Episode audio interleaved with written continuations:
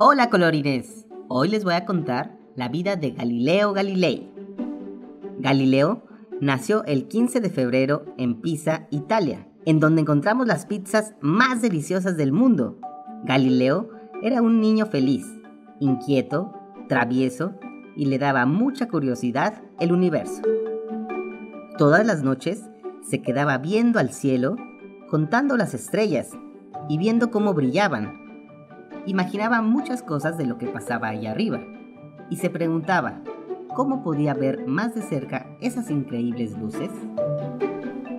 Cuando Galileo creció, él y su familia se fueron a vivir a Florencia y su papá lo metió a la escuela de medicina, pero no le gustó, así que decidió abandonar la universidad a los 21 años y mejor estudiar física que le gustaba mucho más.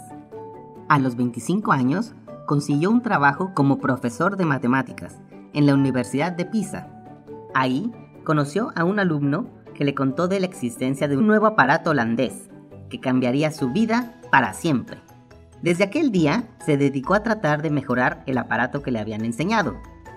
Galileo solo pensaba en cómo poder ver más de cerca el universo y logró construir su propio telescopio.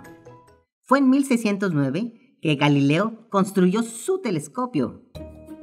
Todos querían ver el cielo con él, pero lo mejor para él fue que pudo observar más de cerca el cielo. Podía ver todos los astros, o sea, los cometas, asteroides, planetas, etc. Todo.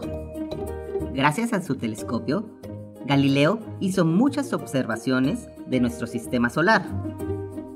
En sus observaciones del cielo, Galileo había entendido que la Tierra giraba alrededor del Sol, pero la Iglesia seguía pensando que la Tierra era el centro del universo y en ese entonces era la autoridad máxima.